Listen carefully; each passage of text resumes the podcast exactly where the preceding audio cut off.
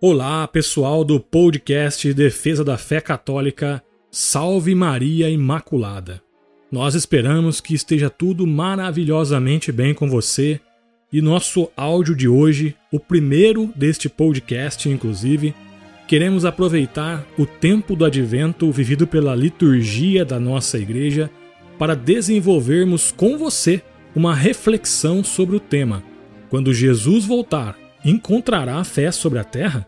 Falaremos como Jesus não foi recebido neste mundo, sobre teologia da libertação, protestantismo, espiritismo, feminismo e muitos mais ismos.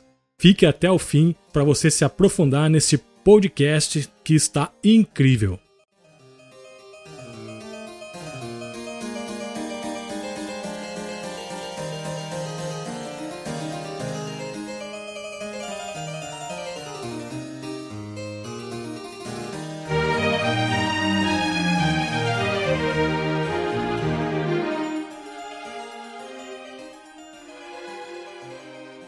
Quem já participou da missa nesses últimos, nessas últimas semanas sabe que os primeiros domingos do tempo do advento nos falam sobre a segunda vinda de Jesus ao nosso mundo, uma espécie de transição na liturgia ali entre o fim do tempo comum e o início da espera da encarnação do Verbo, o maior acontecimento da história da humanidade. O trecho bíblico que nós queremos aprofundar aqui é o de Lucas, capítulo 2. Pegue sua Bíblia comigo e abra lá no versículo 7, que nos diz o seguinte: E deu à luz seu filho primogênito, e envolvendo-o em faixas, reclinou-o no presépio, porque não havia lugar para eles na hospedaria. É isso mesmo. José e Maria, tendo ido a Belém, terra natal de José, descendente de Davi segundo a carne, talvez tivessem ido mais lentamente por conta da gravidez de Maria demonstrando o quanto José foi compassivo e virtuoso. E por isso, talvez eles tenham chegado atrasado ao local onde deveriam se registrar no recenseamento. Já nesse trecho, nós podemos ver que Jesus não veio ao mundo segundo o ritmo do mundo, mas quis vir em seu próprio ritmo, da sua própria forma, já escandalizando as pessoas mais próximas a si que imaginavam que ele iria vir com todas as pompas que um grande rei se julga merecer. Mas voltemos aqui. Preste atenção nessa palavra aqui, hospedaria. No grego original, ela se pronuncia katalumate. É algo como desatar as cordas. Ou seja, quando os viajantes chegam cansados à tardezinha e desejam descanso, eles desatam as cordas das bagagens dos animais e vão também eles para um local restituir suas forças para que na manhã seguinte eles prossigam a sua viagem. Podemos dizer, então, olhando isso tudo, que Jesus ele não teve um descanso nem mesmo no dia do seu nascimento. A sua jornada do céu até a terra, ou seja, sua encarnação, Jesus não encontrou um mundo favorável aqui que o acolhesse em suas mais básicas necessidades, de tal forma que ele teve de nascer em uma gruta entre os animais. Ou seja, Aquele trecho do hino de Filipenses, capítulo 2, versículo 7, que diz, abre aspas, assumindo a condição de escravo, fecha aspas, pode ser manifestada claramente aqui. Eram os escravos que não mereciam nenhum lugar digno onde pudesse repousar. Eles dormiam junto aos animais domésticos. E não se engane, irmão, é segundo essa lógica que Jesus será recebido neste mundo. Abre aspas. A luz veio ao mundo, mas os homens amaram mais as trevas do que a luz, pois as suas obras eram más. Fecha aspas. João capítulo 3, versículo 19. Poderíamos, inclusive, aqui refletir como Jesus foi recebido pelos seus contemporâneos. E foi muito mal recebido, irmãos. Acreditem nisso. Os seus próprios discípulos, a princípio, como por exemplo Bartolomeu, que antes de conhecer Jesus disse: Abre aspas. Pode algo de bom vir de Nazaré? Fecha aspas. Mas isso foi se aprofundando, quando o mestre começou a incomodar os fariseus com seus milagres. Veja só você.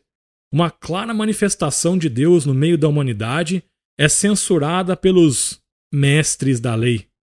Veja você que os mestres da lei, que deveriam ser os mais interessados em se aprofundar, em saber mais sobre aquelas manifestações sobrenaturais que Jesus fazia, porque eram os representantes eles próprios de Deus no meio do povo, eram os que já tinham uma ideia formada em suas cabeças do que era Deus. E Jesus é, não se encaixava muito bem nesses, nessa formatação, nessa ideia. Eles queriam que Jesus fosse pego em suas próprias, em seus próprios erros para que isso ficasse claro para todos. Ou seja, é o próprio homem dizendo que Deus não pode ser Deus, mas aquilo que eles imaginam e idealizam em suas mentes é que é Deus de fato. Qualquer semelhança com várias heresias do nosso mundo moderno não é mera coincidência, é somente o homem querendo fabricar um Deus próprio, de acordo com seu ideal de Messias. Veja bem, um homem que nasceu em uma manjedoura, que vai até aos pecadores públicos para corrigi-los pessoalmente, que toca nos leprosos impuros, não pode de jeito nenhum ser Deus. Definitivamente, Jesus não foi bem recebido em seu tempo. Era como uma figura estranha, repulsiva, maluca, até mesmo nojenta para os poderosos de seu tempo. Mas aí, aí fica uma dúvida muito latente no nosso coração e que nós queremos tentar refletir um pouco sobre ela agora, nesse momento. E se Jesus vivesse no nosso tempo, será que isso seria diferente?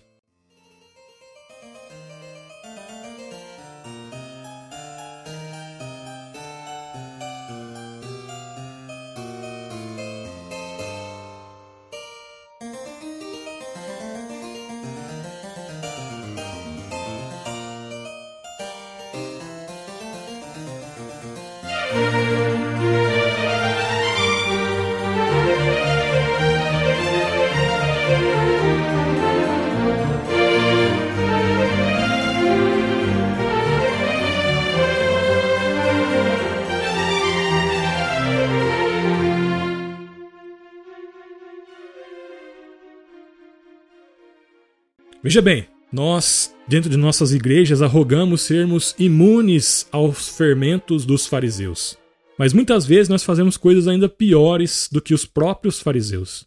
E se fizéssemos um esforço de imaginação de como seria se, ao invés do Verbo ter encarnado no ano zero da nossa era, ele tivesse escolhido o ano 2020 de nossa era para a sua encarnação, eu não sei você, mas a primeira imagem que viria na minha, na minha mente é que todos os nossos cientistas, os nossos teólogos da libertação, iriam buscar alternativas científicas e materialistas para explicar os seus milagres. Porque os verdadeiros milagres, não esses que já vêm empacotados e enlatados em embalagens coloridas vendidos pelos protestantes da teologia da prosperidade, mas os autênticos milagres, sejam eles praticados lá no ano zero, quando Jesus nasceu, ou no século 21, que é a era que nós vivemos hoje, são sempre incômodos. Os milagres são sempre incômodos para as pessoas, porque eles não são temporais, mas têm a sua origem fora do tempo, na eternidade. São algo estranho para nós. Inclusive, eu não duvido nada que sacerdotes católicos, com suas teologias modernas, quando vissem um milagre,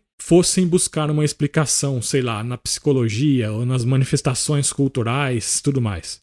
E é por isso que eu afirmo com veemência: Jesus também não seria bem recebido em nosso tempo, ou em qualquer outro tempo, porque ele não é somente um viajante inadequado de outra época, com valores que não se encaixam no século XXI.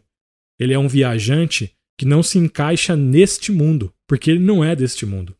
Talvez se Jesus se encarnasse hoje, ele fosse chamado de idólatra por Silas Malafaia, e com certeza seria chamado de machista misógino pelas feministas. Seria taxado de um homem medieval, bruto pelos liberais, por exigir que as pessoas creiam em um mundo espiritual. Seria chamado de um espírito involuído pelos espíritas e até mesmo seria chamado de racista por criticar as religiões afro-brasileiras.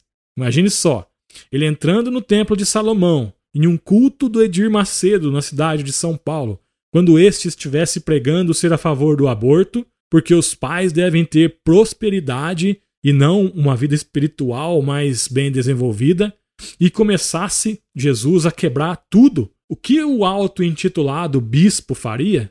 Mandaria crucificá-lo novamente? Provavelmente sim. Jesus não seria bem recebido no mundo porque faz um esforço para retirar a atenção dos seus seguidores deste mundo. Então o mundo, com seus próprios anticorpos, lutaria para que isso não acontecesse. Mas diante de tudo isso, qual deveria ser a nossa posição? O que nós teríamos que fazer de forma prática na nossa vida para tentar mudar um pouco dessa má recepção que Jesus teve lá no, no, no século I e teria também agora no século XXI?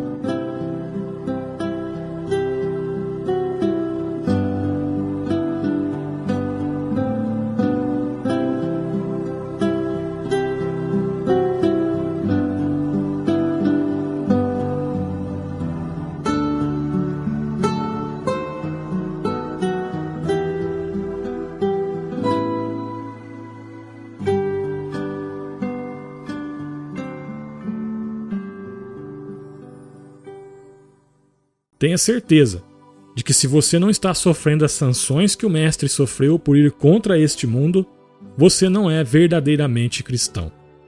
porque isso ele mesmo disse. Abre aspas. Mateus capítulo 10, 22. Sereis odiados de todos por causa de meu nome, mas aquele que perseverar até o fim será salvo. Devemos então, a partir dessa passagem, é, tentar construir uma boa e bela hospedagem para o menino Jesus, neste mundo, aqui.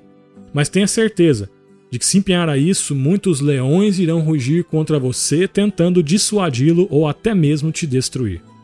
Mesmo assim, precisamos ser fortes e decididos para prepararmos um lugar bastante aconchegante e bem quentinho em nossos corações para Maria, José e Jesus. Quando eles baterem na porta do seu coração nesse Natal, irmão, seja corajoso Retire tudo que não presta, que está mofando aí dentro do seu coração, para que o menino Deus tenha espaço e não seja ignorado como foi há dois mil anos atrás. Tenha um feliz e santo Natal. Fiquem com Deus e salve Maria Imaculada.